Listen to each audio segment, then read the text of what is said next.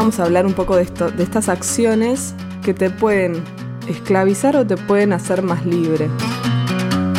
¿Te gustaría vivir una vida consciente, real y más libre? Las respuestas están dentro. Pero hay que saber escuchar. Prepárate el mate, un buen café y comencemos. Buen día, ¿cómo están? Buenas tardes, buenas noches, como digo siempre, Carla se burla de mí. Eh, bueno, les damos la bienvenida al último episodio de esta primera temporada. Estamos muy emocionadas de que ya así de rápido haya pasado la primera. Gracias por escucharnos, por sumarte una vez más. ¿Cómo estás, Carla? Así que no es, no es lo mismo eh, pensar, sentir que hacer. Así es, ¿cómo estás, Loli? Qué gusto saludarte. Eh, igualmente muy emocionada de ya terminar esta, esta temporada. Y justamente a quienes nos escuchan, la cuestión es que no podemos juzgar de la misma manera pensamiento que emoción que acciones, pero de repente es algo que hacemos eh, muy comúnmente. ¿no? Por ejemplo, una chica eh, en consulta o alguien que está demasiado preocupada porque cree que es muy mala consigo misma, o sea, como que está siendo demasiado dura porque ante alguna equivocación el primer pensamiento que pasa hacia su mente es soy una tonta, ¿no? O todo lo hago mal. Entonces es como que lo pone como que es algo muy grave porque son pensamientos que se le vienen a la mente, ¿no? Pero eso no está consintiendo que ella no se quiera ir y hacerse daño, por ejemplo, ya pasando al tema de las acciones, o que ese pensamiento repercuta para que luego ella eh, esté hablando con sus amigas de lo tonta que ella es, me explico. Simplemente es un pensamiento que llega sin que ella lo consienta. Totalmente, aparte está bueno hacer esta diferencia porque cuando pasamos del pensamiento a la acción ya hay algo más de nuestra libertad en juego. ¿Se acuerdan que hablábamos en un episodio de los pensamientos, estos pensamientos automáticos que vienen como solos, que a veces ni siquiera somos conscientes de que los tenemos? Entonces, ¿por qué, por qué sería algo igual de juzgable que una acción que yo elijo hacer premeditadamente. Exacto, y es que fíjate, porque el campo de las acciones, o sea, es más fácil juzgarlo porque es más evidente, o sea, es lo que estamos haciendo. Conocemos a alguien por lo que hace, por ejemplo, sus, sus hobbies, sus pasatiempos, yo le pregunto a Loli, ¿qué te gusta hacer? Más o menos voy conociendo, ¿no? A Loli. Eh, pero en realidad amamos a alguien por lo que es, por su mundo interior, todo esto que veníamos viendo en los otros episodios, nuestras creencias, eh, incluso nuestro pasado, como toda esta interioridad que nosotros tenemos. Las acciones simplemente son la punta del iceberg, como la expresión de todo ese mundo interior, ¿no, Loli? Claro, porque esta temporada, si venís recorriéndola con nosotras, te habrás dado cuenta que fuimos hablando de, de actitudes frente a las adversidades, de pensamientos, como te decía recién, de emociones, sentimientos, todo eso en el plano interior. Y nosotros sabemos que del interior es que brota lo que pasa por fuera. ¿no? Entonces nos parecía que estaba bueno este último episodio destinarlo a algo que es lo que se desprende del mundo interior, que son nuestras acciones, nuestras decisiones, que siempre están influidas por nuestras creencias, por nuestro mundo emocional. Eh, entonces queremos pasar un poquito al plano de, bueno, ¿y qué hago con todo este mundo interior? ¿Cómo impacta en mis decisiones y en mis acciones? Así es. Además, las acciones, que es el tema de hoy, es justamente donde más podemos influir. Tenemos más manejo de las acciones que de los sentimientos, ¿no? De repente es como que van y vienen y, por eso es que nos frustraba, como veíamos en el, en anterior episodio, ¿no?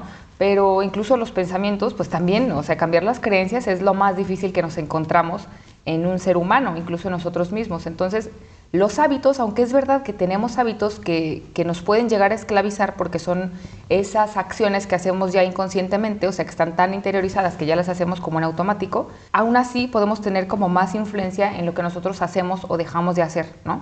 Siendo conscientes de cuáles son los actos que repetimos más. Entonces, como que tú eliges, no puedo elegir si enojarme o no frente a una situación, pero sí con las acciones. O sea, como el ejemplo que poníamos alguna vez de me llegan y me cachetean. Bueno, me enojo, claro, pero ¿qué hago frente a ese enojo? Ahí es donde sí podemos tener de repente como mayor influencia, ¿no?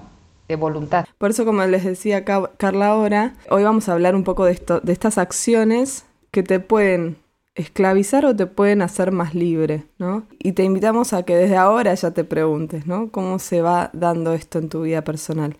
Porque todos eh, hacemos cosas, ¿no? Y, está bueno por ahí tomarnos este episodio para, para revisar qué estamos haciendo. Sí, por ejemplo, eh, me levanto y tal vez lo primero que hago al levantarme sea ver el celular, ¿no? Lo tengo al lado y veo el celular o veo las noticias o lo primero es como que rezo porque ya está así como muy interiorizado, me persino, o hago ejercicio o desayuno. Es como que es parte de nuestra rutina y lo hacemos casi sin pensar.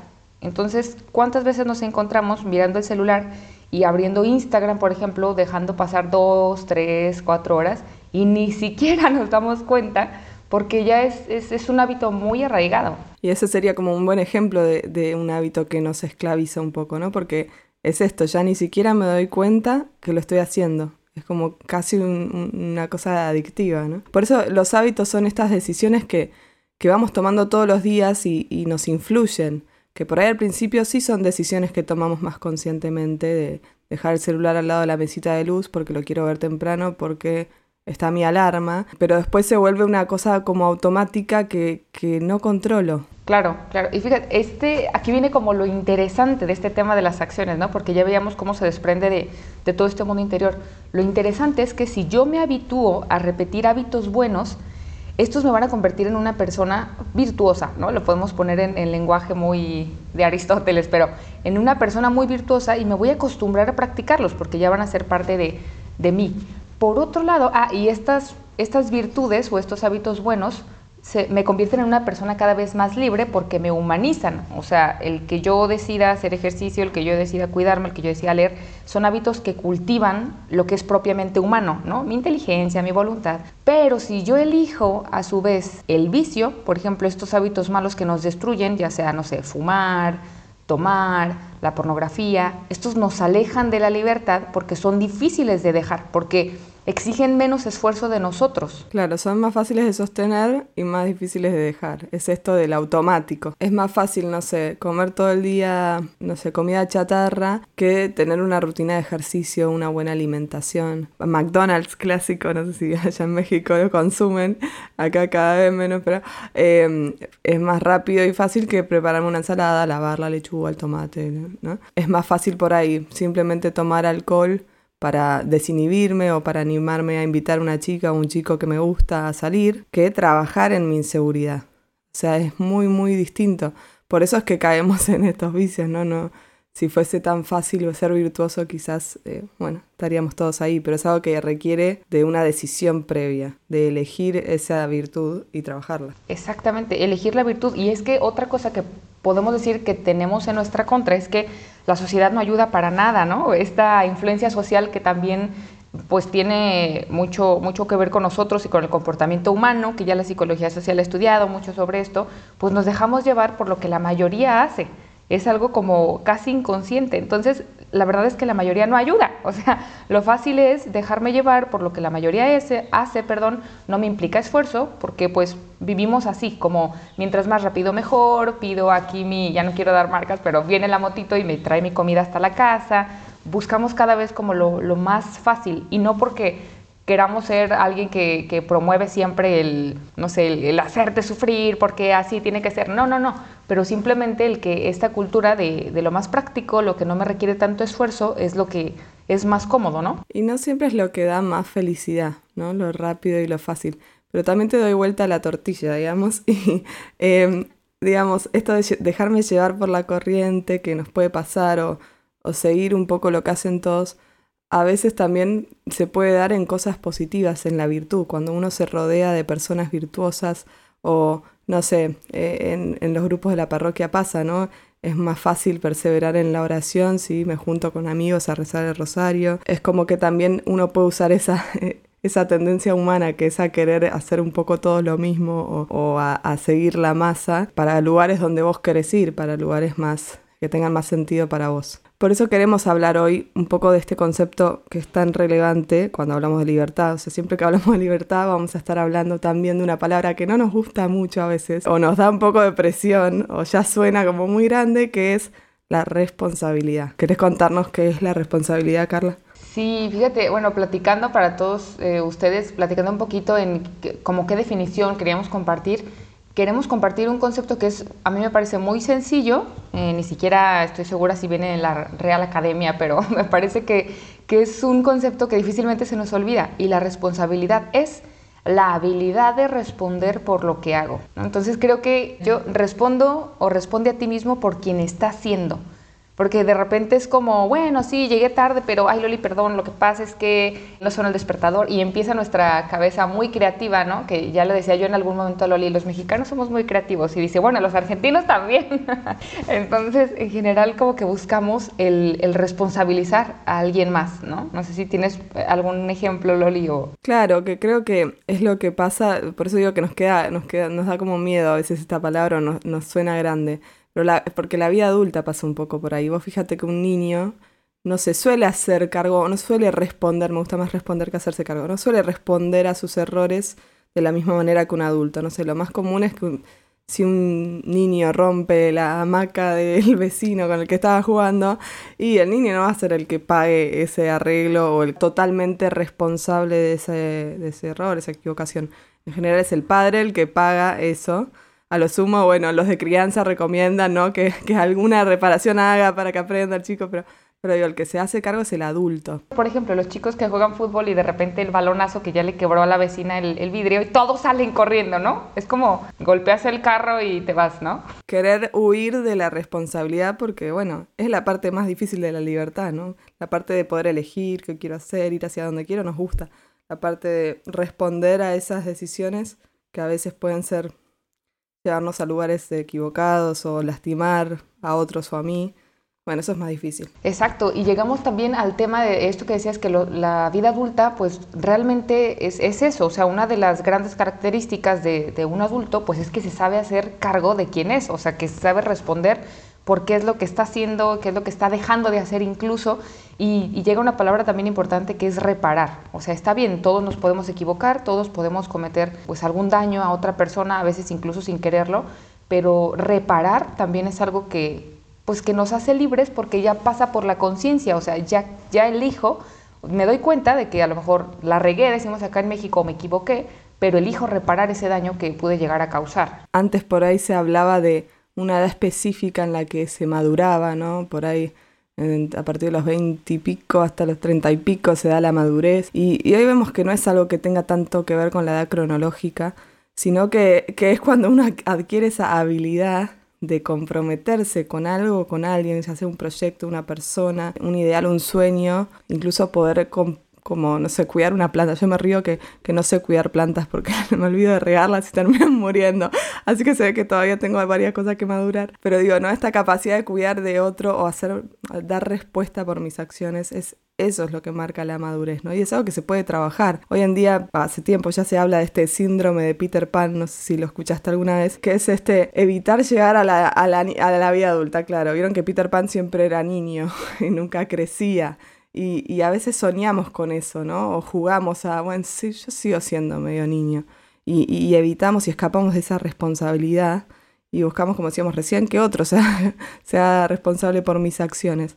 Y es algo que se ve mucho porque hay como, como un miedo a, a, responder por mis acciones, a hacerme responsable. Claro, y es que lo vemos así como, como algo demasiado pesado, ¿no? O sea, es como una carga en lugar de, es como, no sé, se me ocurre otra palabra, no se me ocurre otra palabra, perdón, pero como ponderar, o sea, ver en una balanza y, ver, sé que me tengo que responsabilizar por esto, pero no es que en sí mismo sea algo malo, o sea, como que tenemos una connotación muy pesada de lo que es responder por lo que hago, tal vez por la misma educación, por la misma cultura, si alguien cuando era pequeño decía la verdad, y le ponían un regañadón de aquellos, pues decía, pues mejor no digo la verdad, ¿no? Es como que nos enseñan a no responder por lo que hacemos. O si en el trabajo yo acepto que yo fui quien me equivoqué, pues me va mal en lugar de que me digan gracias por esa honestidad. O sea, es algo que como que lo asociamos de repente al castigo. Pero esto que dices es bien importante porque la madurez efectivamente no tiene que ver con la edad, sino que tiene que ver con las acciones que nosotros tomamos y se me venía a la mente ahorita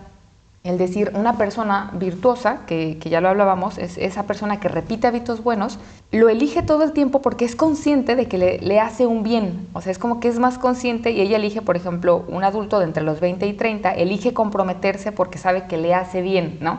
Elige cuidar del hijo, elige cuidar del trabajo, aunque de repente el jefe no le caiga tan bien, elige cuidar de la pareja. Pero una persona que se habitúa al error o que se habitúa al vicio, difícilmente puede dejar de ser lo que ya era una idea que decíamos. Pero, por ejemplo, una persona casta, pues vive la castidad porque es muy consciente de que tiene que ser casta. Pero en cualquier momento puede dejar de hacerlo. O sea, en cualquier momento elige y dice, hoy dejo de ser casta. Pero una persona que está habituada a la pornografía, que está habituada a la masturbación, no es tan sencillo que de repente diga, pues hoy ya no lo voy a hacer, ¿no? Esto que decías, es más difícil mantenernos en la madurez, es más difícil mantenernos en la responsabilidad, lo es. Por eso llega un punto del vicio en el que ya no somos igual de libres esto que decíamos, los vicios o los hábitos malos que repetimos en el fondo nos van esclavizando y ya uno no es igual de libre que la primera vez que decidió ver pornografía o, mirar el celular repetidamente, ¿no? Entonces es más difícil el tema de la responsabilidad porque uno va estando cada vez más lejos de ese lugar de decisión, de decir, bueno, esto lo elijo o no lo elijo, sino que simplemente estamos como atados a eso que nos generó adicción. Y, hablo del celular porque de verdad es, eh, creo que nos pasa un poco a todos, que pasamos mucho tiempo frente a las pantallas y, y, sin ningún propósito y sin darnos cuenta que pasa el tiempo. Escucho un montón de gente que le pasa y genera esta, esta dependencia y esta incapacidad de decir dejo de usar el celular. Hay gente, tengo una amiga que de repente pone modo avión y dice, es la única manera de dejar el celular, pone modo avión por dos días y se desintoxica. Pero fíjate hasta qué punto tiene que llegar para poder desprenderse del celular. Porque si lo tiene en modo normal, va a estar mirándolo. Es esa, esa sensación de que no, no soy libre de decidir cómo relacionarme con el celular. Claro, sí, y es algo que pasa porque eso, no, no somos conscientes, por eso la virtud siempre pasa por la conciencia y el defecto no siempre, porque es, es un hábito que ya es como tan tuyo que, que es difícil salir de ahí, ¿no? Entonces sí, sí es un, un, ejemplo triste porque además nos deja muy vacíos, ¿no? O sea, el pasar tanto tiempo en pantallas, pues nos deja vacíos, es en realidad como estarle dedicando mucho tiempo a la vida de los demás y olvidándome de la propia vida, de, de qué voy a hacer, de de qué es lo que estoy haciendo ya en este momento presente, qué es lo que tenemos. Yo tengo por ahí una frase que de repente me gusta decir, que es ayúdale a la voluntad. O sea, si yo fui al nutriólogo, quiero empezar a comer bien, pues saco todos los panes, chocolates y galletas que pueda haber en mi casa. O sea, no soy tan fuerte, pues le ayudo un poquito a la voluntad. ¿Sabes qué decía mi abuelo? Decía yo pago pago para tener voluntad. Pagaba en el gimnasio y esa era la manera de asegurarse de ir. A veces ni eso. Pero, mi abuela decía así, yo pago voluntad. o, el, o, el, año, ¿no? Que se pagan el año y ya pesa un poquito el no ir porque pues dices, ya gasté en esto. Claro, te pone presión. Pero por eso hoy queremos proponerte un concepto de la responsabilidad, una visión de la responsabilidad más positiva, no con esta, eh, eh, esta connotación negativa que le solemos atribuir, sino que es al revés. O sea, puedo responder por lo que hago, puedo ir hacia donde quiero. Eh, mi vida no está a merced de lo que vaya pasando solito, sino que yo puedo ser más intencional y puedo caminar hacia un norte, puedo dirigirme hacia la persona que yo quiero ser, en la virtud que sea o en el proyecto laboral o el proyecto de familia o de, sacerdocio, de lo que fuera, ¿no? Uno puede tomar decisiones que lo acerquen a, a ser esa persona que quiere. Sí, fíjate, Juan Pablo II hablaba de este concepto que tú lo has explicado muy bien, que es autodeterminación. Yo elijo hacia dónde voy llevando mi vida, ¿no? Yo elijo a través de mis acciones hacia dónde o hacia qué rumbo voy dirigiendo la persona que soy o que estoy siendo. Entonces, eso creo que está muy lindo porque al final nos damos cuenta que estamos siendo constantemente, las personas no estamos acabadas somos seres que nos, nos hacemos constantemente a través de lo que hacemos, sí de lo que somos, pero nuestras acciones nos van llevando, es como ese caminito que vamos eh, trazándonos día a día, ¿no? Totalmente, por eso un poco te invitamos a que te preguntes, ¿no? ¿Qué, qué tan consciente sos de lo que haces? A veces ayuda a ver la agenda, a ver qué hiciste en el día. Bueno, ¿qué, qué hago de mi día? ¿Y qué tanto me responsabilizo por eso que hago? Em, hacia dónde me lleva esto, esto que estoy decidiendo hacer, eh, si es hacia el lugar que quiero o si me lleva hacia un lugar diferente, eh, si soy consciente de que mis decisiones van marcando un camino, sea consciente de ello o no, que, cuando yo elijo me dirijo hacia una dirección, hacia un lugar. Y por eso queremos, como siempre, eh, pues proponerte un pasaje bíblico que no se quede como aislado, ¿no? Nuestra libertad, la libertad que te proponemos, está fundamentada en, pues en la palabra de Dios, en, también estos elementos que nos da la psicología, Entonces, bueno, el pasaje que te queremos proponer es de Juan, capítulo 8, versículo del 31 al 32.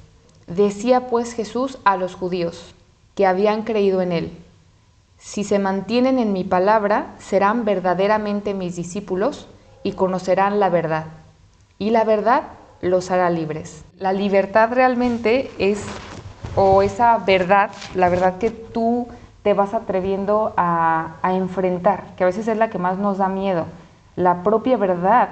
Sí, claro, o sea, ¿quién estoy siendo? Y no mentirnos, porque cuando decimos, bueno, ¿quién eres? Y nos definimos, a veces definimos el ideal de lo que yo quisiera ser, pero no quién estoy siendo, ¿no? ¿Qué comes? Bueno, puedo decir verduras, vegetales, bla, bla, bla. Y pongo este ejemplo porque es como el más sencillo, ¿no? Pero es difícil a veces enfrentarnos con nuestra realidad y decir, en verdad no estoy haciendo o no estoy convirtiéndome en la persona que yo quiero ser. Entonces, la primera verdad antes de encontrarnos con la verdad con mayúscula que es Dios, pues primero tendría que ser la de nosotros, ¿no? Contarnos realmente las cosas como son y no como nos gustaría para ser más libres. ¿Qué piensas, Loli? Y pienso esto, ¿no? Que Jesús es el que más nos conoce, es el que más te conoce y conoce hasta las cosas que vos todavía no entendés de vos mismo. Entonces está bueno también darle lugar a Él, a que Él nos muestre esa verdad nuestra, de quién somos, de quién podemos llegar a ser. Y, creo que nos da mucha libertad cuando nos podemos poner bajo la mirada de Jesús y no tanto bajo nuestro juicio por ahí que a veces puede ser duro, como, como le pasaba a la chica del ejemplo al principio, no soy una tonta. Sí, y ya decíamos al inicio que conocemos a la persona por lo que hace, por sus hobbies, por sus acciones, por los hábitos que tiene, pero en realidad queremos a la persona por lo que es. Y es eso lo que ve Dios, ¿no? Ve el corazón y ve realmente la intención. Entonces, creo que aquí había un, santo, me platicabas, ¿no, Loli? ¿Nos quieres contar que, iba justamente este tema de cómo conoces a una persona? Claro, queremos dar un paso más en este cierre de episodio y de temporada, que es no solo qué hacemos, habla de nosotros, sino sobre todo qué amamos. ¿Qué amás? ¿Vos qué amás? El, santo, para no hacer el suspenso, era San Agustín, ¿no? El que hablaba de esto. Que nos proponía mirar eso. Para conocer a alguien, fíjate qué ama esa persona. Y ahí es donde te vas a, dar cuenta realmente dónde está su corazón, dónde está su tesoro, como dice la palabra. Por eso está buenísimo hacernos esta pregunta. ¿Qué amas? Y, te, te, la dejamos para que la pienses. Quizás no es tan fácil pero de contestar así, pero, pero uno, quieras o no, siempre estás amando algo. Siempre alguien está ocupando ese lugar de ser amado. Alguien o algo. Entonces está bueno escucharnos, mirarnos y, darnos cuenta de dónde está nuestro amor. Sí, y creo que San Agustín no se equivocaba para nada porque efectivamente donde nosotros estemos poniendo el corazón, lo que nosotros lleguemos a amar, pues va a ser donde van a estar nuestras acciones, a lo que le vamos a estar dedicando eh, quizá más tiempo también, ¿no? Entonces, bueno, queremos proponerte nuestra última tarea de esta primer temporada, esa actividad, en esa libretita que esperemos que ya hayas llenado, que ya esté por ahí muy nutrida de todas tus reflexiones. Y te invitamos a que te respondas unas preguntas, ¿no? Si puedes anotarlas, igual las vamos a compartir también en nuestro Instagram. Son tres preguntas. La primera, ¿qué persona quiero ser? Muy densa, ¿no? La pregunta muy profunda. la, segunda, ¿qué estoy postergando o qué estoy priorizando? En ese sentido, ¿qué hay en mi agenda? Esa es la segunda. Y la tercera, ¿qué acciones me acercan a la persona que quiero ser? Entonces, la primera, ¿qué persona quiero ser? La segunda, ¿qué estoy postergando, qué estoy priorizando? Y la tercera, ¿qué acciones me acercan a la persona que quiero ser? Creo que se las pusimos muy sencillitas, ¿no, Loli? Muy tranquilo, sí, en dos minutos la respondes, ¿no? Esto ha sido todo por hoy. Muchas gracias por escucharnos una vez más. Oficialmente damos por terminada la primera temporada. Esperamos que te haya servido para conocerte más, para sentir que, sabes un poquito más eh, de quién sos, cómo sos y, te invitamos a que nos cuentes, si querés, de qué te interesaría que habláramos en la próxima temporada, qué temas te interesan. Nos sirve mucho que nos des este feedback y de verdad gracias por acompañarnos hasta acá. Y queremos recordarte que la libertad es un camino y nos encantará recorrerlo junto contigo, así que te mandamos un fuerte abrazo, gracias por ser parte de este proyecto, gracias a Loli también, un placer haber compartido estas reflexiones. te mandamos un abrazote, un beso a todos, hasta la próxima. Nos vemos, hasta la próxima temporada. Chau, chau.